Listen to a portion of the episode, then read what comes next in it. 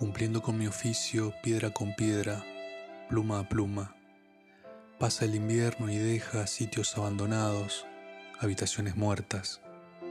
Yo trabajo y trabajo, debo sustituir tantos olvidos, llenar de pan las tinieblas, fundar otra vez la esperanza.